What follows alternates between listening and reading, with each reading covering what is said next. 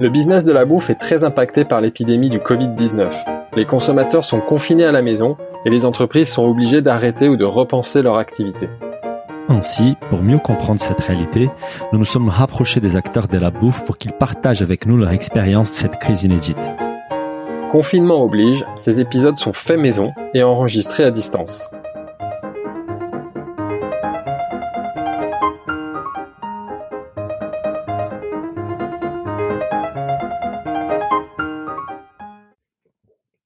Bonjour à toutes et à tous. Je suis comme d'habitude avec mon associé Philibert, expert en fromage des Savoie et notamment en Beaufort Chalet d'Alpage. Bonjour Philibert. Bonjour Daniel, bonjour à tous. Oui, c'est mon, c'est mon péché mignon. Aujourd'hui, nous allons parler produits laitiers en période des crises. Notre invité est à la tête d'une société avec une histoire incroyable qui en 40 ans a créé un modèle unique regroupant toute la filière, du producteur au consommateur. Nous sommes aujourd'hui avec Pascal Béhévert, fondateur des Béhévert. Bonjour Pascal. Bonjour à toutes, bonjour à tous. Euh, Pascal, aujourd'hui nous intéressons particulièrement à comment la filière laitière vit cette crise inédite, du producteur au crémier. Euh, du coup, je vais démarrer avec la question qui est devenue rituelle lors de notre édition spéciale fait maison. Quand est-ce que tu as pris conscience de l'ampleur de la crise et quelles ont été tes premières réactions? Alors la, la, la, prise de conscience de, de, de l'ampleur de la crise, pour être très, très honnête, elle a été peut-être un tout petit peu tardive me concernant, puisque euh, finalement j'étais à l'étranger au moment où ça s'est où ça s'est réellement déclaré, hein, et euh, euh, j'étais même à l'étranger non pas pour euh, une raison professionnelle, mais plutôt pour une raison un peu plus ludique. Alors donc euh, j'avais j'avais même tendance à, à relativiser la, la, la, chose un petit peu, mais très vite quand j'ai vu qu'on parlait de confinement à partir du, du lundi, euh, ouais, du, du, du, lundi il y a trois semaines hein, maintenant. Euh, là, je me suis dit, euh, euh jeune homme, euh, il faut penser à rentrer vite là parce que je pense que ça va pas, ça va pas bien se, se passer. Et effectivement, bien m'en a pris. J'ai trouvé un avion qui m'a permis de me rapatrier tout de suite et j'ai pu arriver sur l'entreprise à partir du mercredi matin. D'accord. Tu, tu, euh, tu, tu, as dû rentrer en, urgence en fait. Tu étais en vacances. Tu étais voilà, voilà, voilà, voilà, voilà, voilà. Donc c'était sans doute pas le, le, bon moment choisi, bien que on entendait parler un petit peu effectivement qu'il y avait, on peut pas nier qu'il y avait pas un bruit de fond, hein, mais euh, le caractère optimisme, euh, optimiste qui, qui, qui, qui, qui caractérise justement souvent les chefs d'entreprise font que je me suis dit oh, ça, ça va bien se passer, ça va bien ça va bien se passer. Effectivement, ça s'est pas bien passé, donc il, il, a fallu revenir. Euh, il a fallu revenir euh, en urgence et et euh, je pense que c'était c'était nécessaire. Même si par ailleurs, il est à relever que hum, l'entreprise aujourd'hui, j'ai un de, de, mes fils qui travaille avec moi et qui a su très très bien prendre l'intérim les quelques jours où j'étais où j'étais absent et je pense que ça a fait du bien et dans l'entreprise et dans le moral des troupes parce que euh, ils sentait quand même qu'il y avait il y avait un capitaine à bord. Et donc c'est c'est je pense qu'il faut déjà commencer par montrer dans l'entreprise c'est qu'il y a quelqu'un qui est au gouvernail quand il y a une tempête. C'est comme dans un bateau.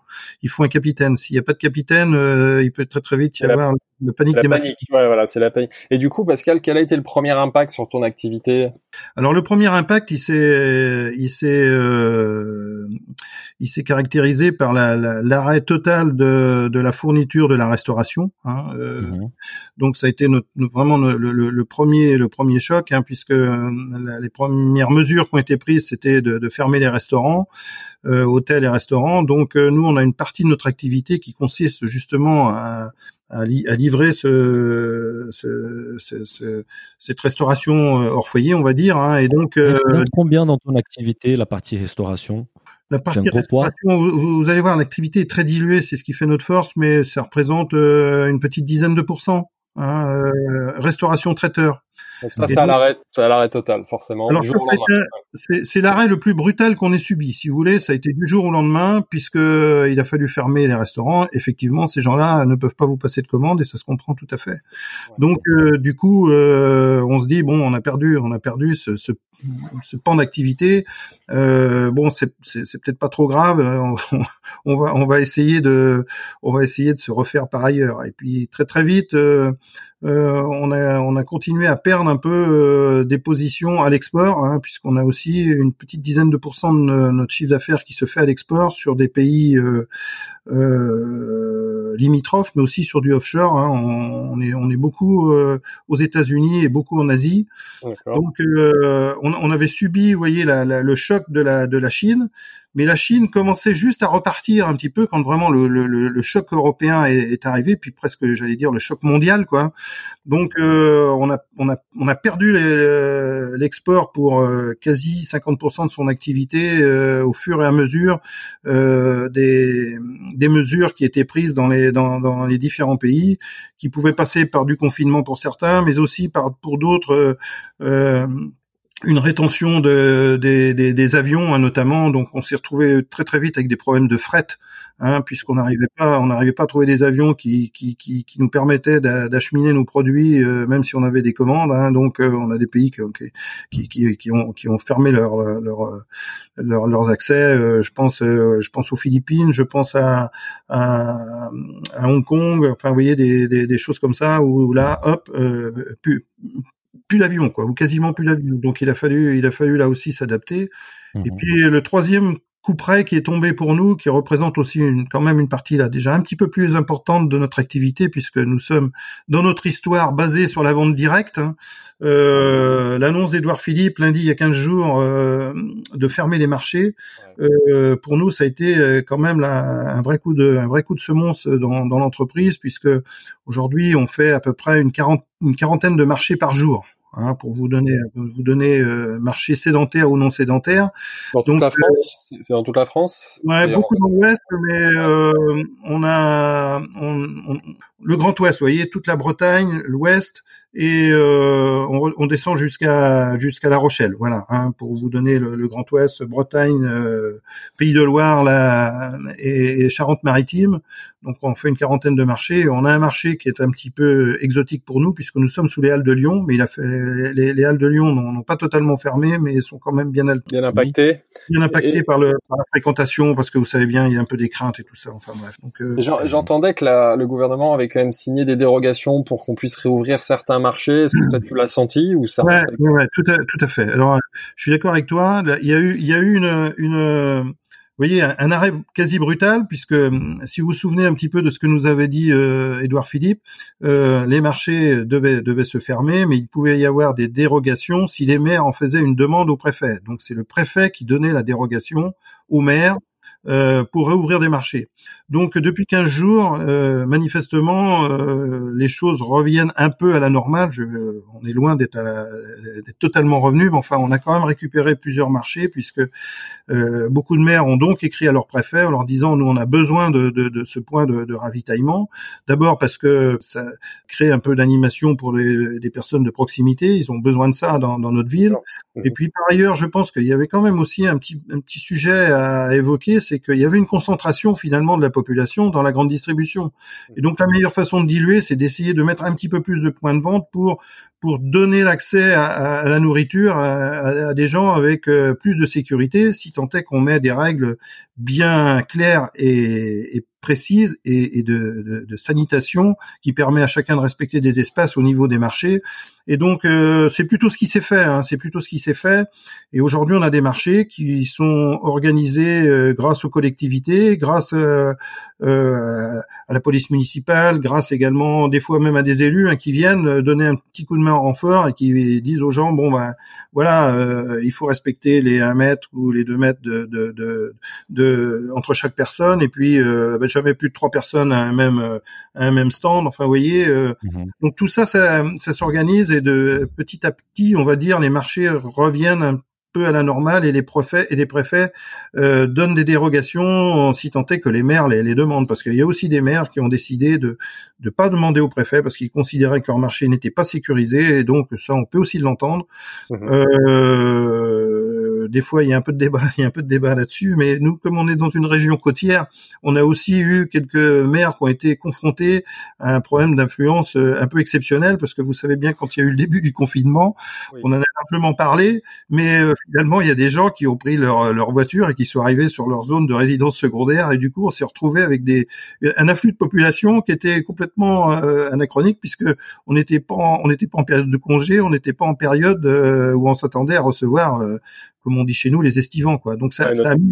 sur les îles notamment à Noirmoutier, à l'île de. Voilà, moi, vous voyez, je, suis, je fais tous les marchés de Noirmoutier, je suis tout près de Noirmoutier, tout ça, c'est, il y, a eu forcément des mesures euh, un petit peu plus contraignantes obligées par les par les mairies, quoi. Une autre activité qui était propre, euh, vous avez des boutiques en propre. Alors je sais pas combien t'en as d'ailleurs en, France.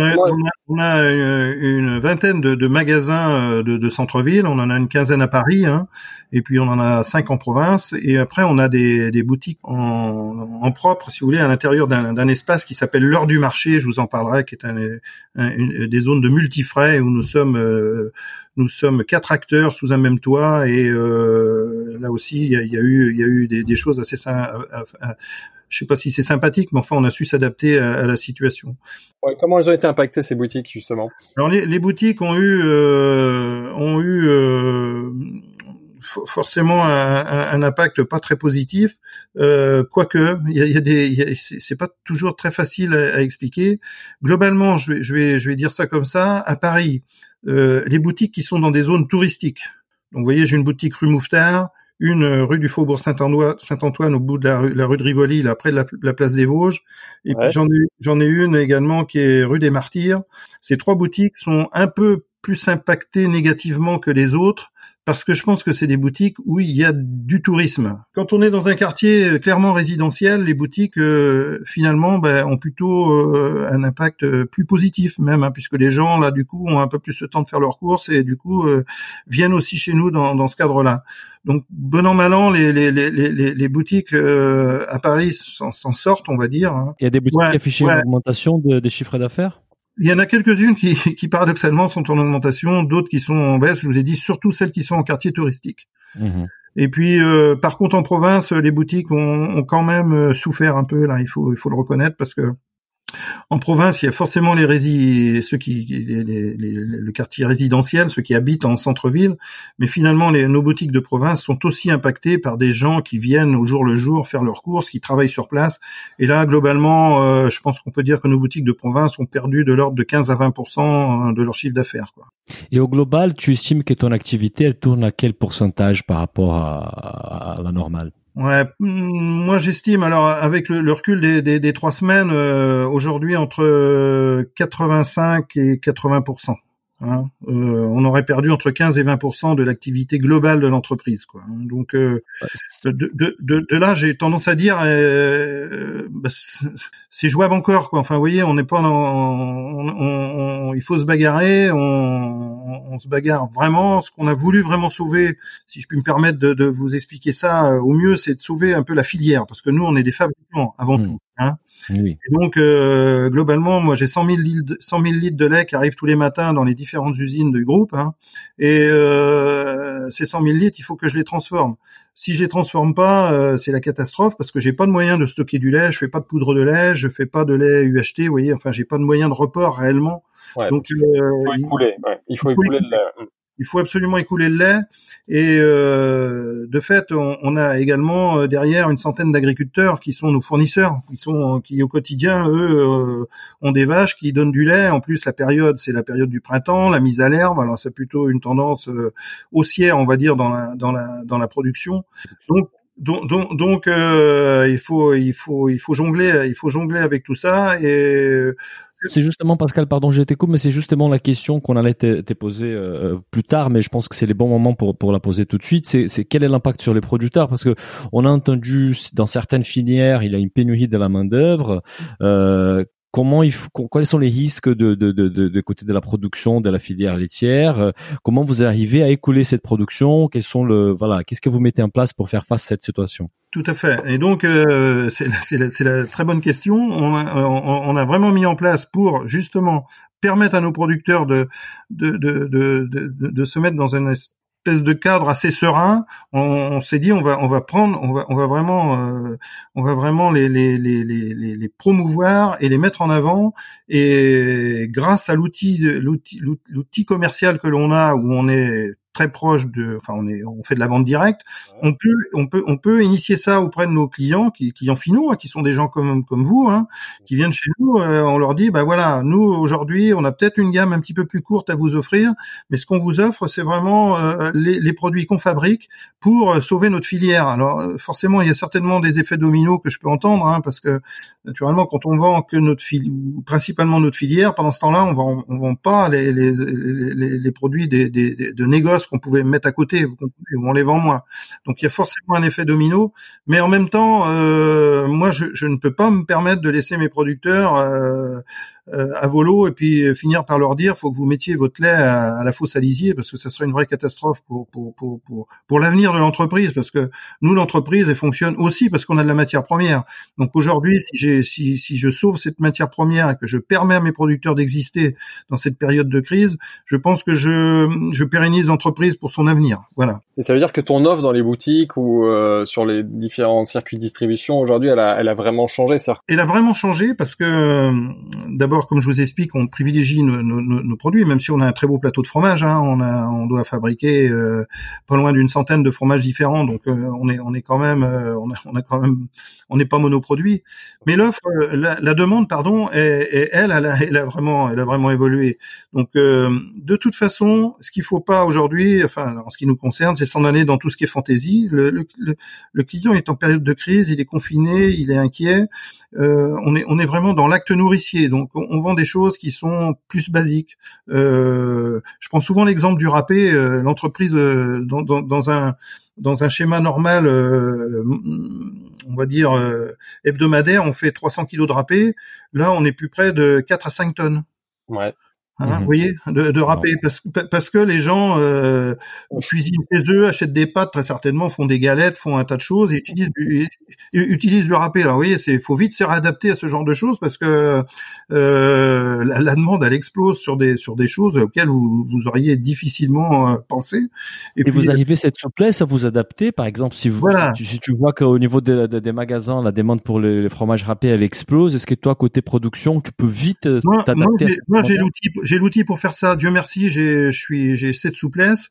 Et puis je voudrais rendre aussi hommage à la souplesse euh, de, de nos équipes parce que euh, aujourd'hui on a, comme je dis souvent, on a beaucoup de couteaux suisses hein, chez nous. Vous voyez, des gens qui sont euh, sur un poste, faut qu'ils basculent sur un autre parce que finalement euh, c'est la, la, la, la, demande elle a, elle a, elle a pris un, elle a, elle a pris un autre virage. Donc il faut absolument que ces gens euh, et, et, la capacité et, et, la souplesse à se réadapter à un nouveau poste. Et puis, euh, il faut aussi des gens courageux. Moi, je veux vraiment rendre hommage à, notre filière parce que moi, moi, je trouve que euh, punaise, quand on fait les comptes, finalement, des soldats, eh ben, on en a des très très bons hein, parce que ça a vraiment tenu le coup dans, dans, cette période de tempête. Et s'il y a eu un petit peu de doute pendant deux trois jours, dans la mesure où euh, la direction véhicule des messages euh, plutôt positifs, rassurants. Ce qu'il faut, c'est les mettre en, en, c'est les rassurer aussi en position de travail. Donc nous, on a beaucoup, beaucoup, beaucoup euh, été là-dessus parce que le bruit de fond que j'entendais, vous voyez, au mois de janvier, m'avait permis de me consolider un peu sur du matériel de protection. Donc je m'étais bien bordé en masque, je m'étais bordé en charlotte, je m'étais bordé en blouse jetable, je m'étais bordé en gants. Et en janvier déjà, vous l'avez fait? Ouais, en janvier, parce que j'entendais le petit bruit de fond, vous savez, sur la Chine. et euh, personne qui s'occupe de l'économa chez moi, je lui avais dit, écoute, Yann, euh, tu sais pas, euh, on sait jamais ce qui pourrait arriver, mais prenons des gels hydroalcooliques, prenons des masques. Ah euh, hein. On sait jamais, on sait jamais ce qui peut arriver. Puis je dis, si on les a pendant six mois après, c'est pas trop grave, mais euh, bah, je peux vous dire bien ou bien m'en a pris parce que parce qu'aujourd'hui on, on, est on, on, on, est avec ces, ces outils de protection et je pense que grâce à ça, également, on a rassuré notre personnel.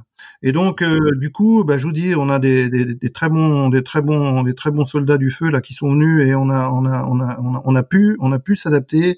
Et je pense que grâce à ça, on a, on, on donne à l'entreprise euh, une, une certaine sérénité, même si vous voyez, on va, on va, on va forcément perdre. Hein. on a forcément besoin du chômage partiel sur certains pans. Vous voyez bien l'export. Euh, là, je peux pas faire grand chose. Euh, les, commerciaux qui vont voir les restaurateurs, je peux pas faire grand chose. Vous voyez ce que je veux dire. Hein. Donc, mais, mais, si on revient donc sur ces points qui est très intéressant, Pascal. Donc, comment tu t'es adapté pour faire face à ces contextes-là? Donc, tu dis qu'au niveau de la production, tu as pu mettre en place, bah, tu, tu as pu vite basculer sur les produits qui avaient une plus forte demande. Au niveau des boutiques, donc tu as pu équiper tes équipes pour qu'elles soient protégées dès les premiers jours? Est-ce que tu as mis en place des précommandes, de la livraison? Quels sont les autres aménagements que tu as pu faire pour faire face à cette situation? De la même façon, on a bien sécurisé les équipes de vente et puis euh, même elles, elles ont eu euh, des réflexes avec euh, des espèces de, de système D où elles ont installé des espèces de toiles translucides entre le client qui vient dans la dans la boutique et notre, notre espace de vente puisque nous on a des des ventes à la parisienne là, vous savez où la, la finalement la, la on, on, est dans on, est on est comme dans une dans une cave quoi tous les en, vente, en vente avant comme on dit ouais. en mm, mm. vente avant voilà hein donc on a là du coup on a on a on a sectorisé puis on a mis une sorte de couloir où, où le, le, le, vendeur n'est pas totalement en contact avec euh, avec le avec le, le, le client donc on a vraiment on a vraiment on a vraiment on s'est vraiment adapté à ce niveau là puis le dernier point vraiment qui a été la la, la, surprise, ça a été tout ce qui est vente internet, quoi. Enfin, pour nous, ça a été euh, donc les marketplaces qui nous ont euh, largement étonnés. Hein, euh, on travaille avec trois trois marketplaces, deux qui se ressemblent un peu, qui sont Kitok et Frishti. Ouais. et on a on a eu des demandes également, comme je vous l'ai dit, sur les produits que je vous dis très basiques, du râpé, de choses comme ça, des, des demandes extrêmement extrêmement importantes. Et puis on a une autre Marketplace qui est euh, moins dans la qui, est plutôt une plateforme un peu de, de télévente et de, et de mise en relation qui s'appelle Pour de Bon, qui, qui, nous a vraiment bien bien relayé également. Et euh, avec ces, ces, trois ces trois marketplaces, on a on a on a aujourd'hui un chiffre, on va dire, de de, de, de, de vente un petit peu euh, internet qui a complètement explosé. Ouais.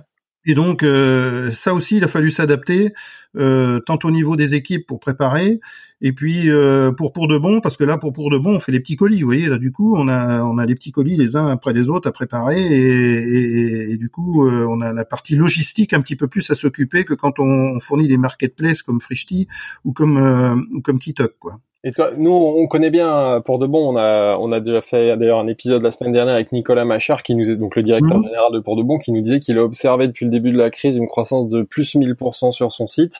Donc toi, tu l'as senti sur tes, ah, propres produits. Parce que tu étais déjà présent avant, hein, j'imagine, tu étais déjà présent. Ah ouais, c'est, des fois on dit exponentiel, mais là c'est, vraiment le, c'est, c'est, c'est, vraiment, c'est vraiment ça. Hein. On, on, on, est passé, euh, je crois que j'ai des chiffres là que, que j'ai sous les yeux. Euh, on est passé de à 2200 commandes là euh, du, du 16 mars au 5 avril pour euh, sur sur sur, la même période euh, je pense qu'on devait être à 40 ou 50 commandes quoi hein. enfin oui ouais, ah ouais. ouais sacrée explosion 350 ah ouais. ouais. non non mais c'est tu parlais de tu parlais de Frishti aussi, tu étais présent aussi sur le supermarché Frishti avant la crise ou c'est la crise avec la crise que les gens de Frishti sont venus te chercher? Ah non non, j'étais déjà présent. toutes ces toutes ces marketplaces, j'étais déjà présent avant quoi. Hein. Donc euh, nous, c'est déjà du travail qu'on avait euh, qu'on avait bien entamé avant et, et, je pense que ces gens nous connaissent, sont venus nous voir, savent un peu la capacité de l'entreprise à s'adapter et à être euh, à être proactive dans des périodes de crise peut-être pas, mais ils savent bien que souvent ils nous demandent ce qu'on appelle nous les MA 5P, les moutons à cinq pattes. Hein, vous voyez, donc euh, on sait faire, donc on sait faire et on sait faire ça assez vite. Donc ça fait partie de notre force, hein, cette agilité, cette souplesse, cette capacité à nous adapter. C'est vraiment euh, un peu l'ADN de l'entreprise. Et puis je, voudrais juste vous dire un petit mot sur une partie vente qui nous a également bien bien épaulé. C'est sur les, les, les sites que je vous appelais tout à l'heure l'heure du marché. Donc on est quatre professionnels, hein, un fruits et légumes, un boucher charcutier, un poissonnier et nous-mêmes. On a neuf, euh, magasins comme ça dans l'Ouest, un ouvert, sur des sur des surfaces entre 7 7 800 mètres carrés jusqu'à 1000 mètres carrés. Hein. Et euh, on a pu également très très vite réagir dans le cadre de de drive de fortune, je vais dire, mais on a quand même réussi au travers d'un site internet qu'on a monté un peu à, un peu à, l'arrache au dernier moment là du coup, à donner la possibilité à nos clients euh, de faire des précommandes. Ils ont juste à passer en caisse, c'est prêt et il y a un petit effet drive aussi qui, nous a permis aussi de bien de bien développer ces espaces là, euh, qui sont des espaces euh, de multifrais euh, avec des vrais professionnels. L'idée de l'heure du marché, c'est de recréer, recréer une ambiance marché euh, sous un même toit, mais avec des professionnels qui sont différents. Et c'est quelque chose que vous avez que vous avez mis en place Non, ça, existait déjà. C'est les ah, sites oui, commerce. C'est déjà 6-7 ans que nous existons hein, sur ce. On n'a pas une croissance euh, extrêmement euh, rapide, rapide, mais on en a neuf d'ouverts euh, parce que on veut perdre personne en route, donc on se pose les vraies questions, les bonnes questions et on est deux associés là-dessus sur l'heure du marché, un couleur marché qui est en fruits et légumes et nous-mêmes.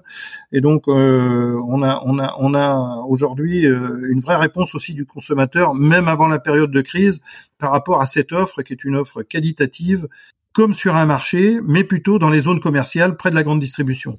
Et, et, Pascal, c'est hyper intéressant de. Bah, on a l'impression que vous vous avez vraiment su, hyper bien euh, su vous adapter à cette crise-là et, et, et, vous avez réagi très vite pour basculer l'activité où, ou de, bah, vers où la demande elle était plus importante. Donc les digitales, euh, les directs producteurs avec pour des bons, Frischi. Euh, vous avez mis en place aussi des systèmes de précommande euh, sur Internet. Euh, donc et, l'impact finalement, il, il, aurait pu être très pire parce que tu nous dis moins 15, moins 20. On était avec d'autres euh, d'autres chefs d'entreprise qui ont eu des impacts beaucoup plus importants sur leur activité. Donc, euh, je te félicite pour tout à fait. Non, mais voilà, je pense que c'est un peu la la, la la la qualité euh, des hommes qui composent l'entreprise qui réussissent ça. Il faut aussi l'énergie, je pense, de la direction pour mener les, les passer les bons messages et, aller aller dans cette agilité et cette rapidité. Mais moi, ça fait partie de mon ADN. J'ai souvent dit dans les entreprises, très souvent, c'est c'est pas forcément le, le, gros qui va croquer le petit, mais plutôt le rapide qui peut manger le lent. Hein, vous voyez? Donc, euh, je pense qu'il faut, il faut être rapide il, faut il faut il faut réagir vite, il faut il faut savoir il faut savoir être souple et s'adapter. Et ça, je pense que c'est c'est c'est le le, le béaba de beaucoup d'entreprises parce que quand on a trop de rigidité, quand on se pose trop de questions, quand on veut trop trop décortiquer les choses dans tous les sens, on rigidifie tout ça. Et je suis pas certain qu'on qu'on on apporte un grand service à l'entreprise. Enfin, moi, c'est mon avis. Euh, Bon, je partage ton, ton avis. Et si on, et si on pense au, au, après crise, parce que de toute façon, euh, cette crise-là, elle est, elle est éphémère. Elle peut avoir une, elle peut durer peut-être un peu plus longtemps que prévu, mais à un moment donné, elle va, elle va s'arrêter. On va répartir euh, à nouveau. Comment tu vois cette reprise-là? Et est-ce que tu tires déjà des leçons de cette expérience inédite? Je suis quasiment convaincu que, mais je pense que je vais, je vais, je vais enfoncer une porte ouverte parce que je, crois qu'on est beaucoup à le dire que ça va, ça va laisser des, ça va laisser des traces parce qu'il va y avoir des habitudes qui vont se prendre durant cette crise, euh, des, des, modes de consommation qui finalement euh, vont peut-être euh, être plus validés qu'on peut le penser. Donc, euh, je, je, pense que demain, euh, il restera des choses, euh, des, des, systèmes qu'on a mis en place. Alors, très certainement qu'on reviendra aux choses, aux choses traditionnelles, parce que les, gens aiment bien aussi les, les, les, petits marchés traditionnels, les offres traditionnelles, même dans les grandes surfaces qu'on appelle les rayons trad, qui aujourd'hui sont plutôt fermés et les gens vont plus sur tout ce qui est LS. Ça reviendra certainement, mais ça laissera certainement des traces aussi.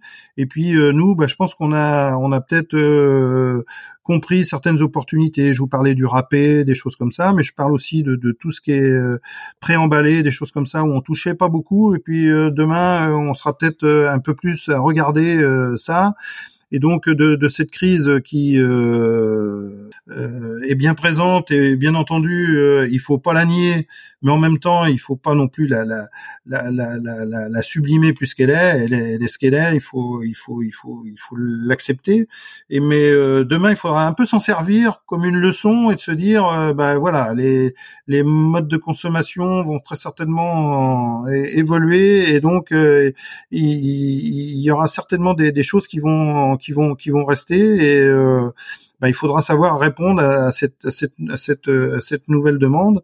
Et puis peut-être que le consommateur lui aussi va, va en tirer des conclusions. Euh, peut-être qu'il va chercher à aller euh, plus sur ses commerces de proximité. Euh, peut-être qu'on va s'apercevoir que la planète, elle, durant la crise, elle a moins souffert que durant des périodes intensives. C'est qu'on respire mieux, on respire beaucoup mieux. peut-être que, vous voyez, je pense qu'il peut y avoir un tas, un tas de choses, des effets de beurre, des effets induits qu'on n'imagine peut-être pas forcément aujourd'hui, mais qui vont très certainement venir. Et là encore euh, moi, je suis convaincu qu'il en restera quelque chose et qu'il faudra là aussi non pas s'endormir sur ses lauriers, mais bien penser que euh, de, ça, il faudra à nouveau s'adapter à ce qui sera le nouveau modèle. Et euh, de toute façon, vous savez, moi j'ai une, une, vieille maxime que je me suis appropriée très souvent. Elle est toute courte, c'est même quand ça va bien, il faut faire attention. Et je dis souvent, alerte, tout va bien. c'est vrai. Je, pour conclure, merci hein, pour cette cette, euh, cette maxime qui est très utile d'ailleurs, c'est vrai, et pour toute cette note positive pour finir notre notre interview. Mais justement pour conclure, on a une, une question rituelle. Maintenant, on aime bien poser des questions plus personnelles. Toi, comment tu vis le confinement? Comment tu t'organises? Est-ce que tu es finalement confiné chez toi ou est-ce que tu es beaucoup euh, avec tes équipes dans l'entreprise? Alors, euh, du coup, comme, comme j'étais à l'étranger, j'ai respecté les 14 jours de quarantaine. Et euh, je me suis confiné. Euh, j'ai un petit espace euh, agricole parce que moi je suis né de l'agriculture, hein, donc j'ai toujours mon j'ai toujours mon exploitation agricole. Donc je me suis un peu mis à l'écart sur le site de mon exploitation agricole, qui est dans une qui est dans une zone entre Noirmoutier et et Machecoul. Hein, donc c'est quand même pas vraiment le c'est pas le bagne. Hein, vous voyez ce que je veux dire. Donc pas trop, me plaindre. Donc j'ai pu me mettre dans, dans cette zone. Je l'ai fait aussi pour respecter les collaborateurs parce que quand je suis arrivé, tout le monde s'est dit, oh là là, mais lui, il est gentil, il, revient nous voir, et il revient un peu en, en, vainqueur, pas en vainqueur, mais un peu comme Zoro, donc il faudrait pas non plus que ça soit lui qui nous apporte la poisse. Donc j'ai bien compris ça un peu, et très vite, je me suis, enfin, tout de suite, je me suis mis, je me suis mis à l'écart et j'ai respecté ça.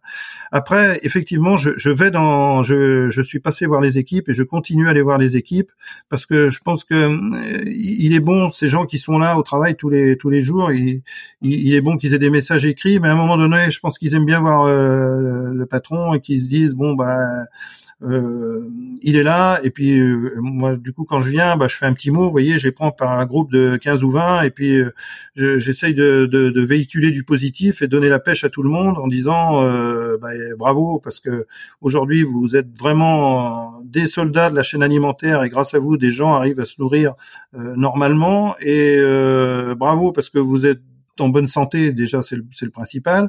Et puis bravo parce que vous, vous, vous, venez travailler, parce que je pense que la solution c'est pas non plus de se dire euh, c'est le confinement, on arrête tout, on a peur. je, je, pense qu'il faut il faut il faut sublimer tout ça, il faut se dire allez, euh, on, se prend par la main et puis euh, on, on, va y aller. Et finalement quand les choses sont bien faites, que les gens sont bien mis en sécurité, ben, il y en a beaucoup qui me disent, bah, tu sais, euh, on est aussi bien là qu'à la maison parce que euh, on est content de rentrer à la maison le soir et puis on a fait notre, job et puis on, on, sert à quelque chose. Donc je trouve que c'est, je trouve que c'est que c'est bien, mais il faut bien entendu euh, ne pas abandonner les gens dans, dans, dans ces moments-là. On doit montrer qu'on est nous aussi dans le bateau, quoi. Hein. C'est très clair. Bah, parfait, merci beaucoup Pascal pour ce témoignage de dirigeant très inspirant. Merci, merci. Je sais pas si, si on est aspirant, mais du moins on y croit. Bah c'est très bien. Merci beaucoup, Pascal. Merci. Merci, merci beaucoup. Merci, au revoir. Si le podcast vous a plu, n'hésitez pas à le noter 5 étoiles sur votre appli et surtout partagez notre podcast autour de vous. Nous vous invitons également à vous inscrire à notre newsletter pour essayer voir les prochains épisodes.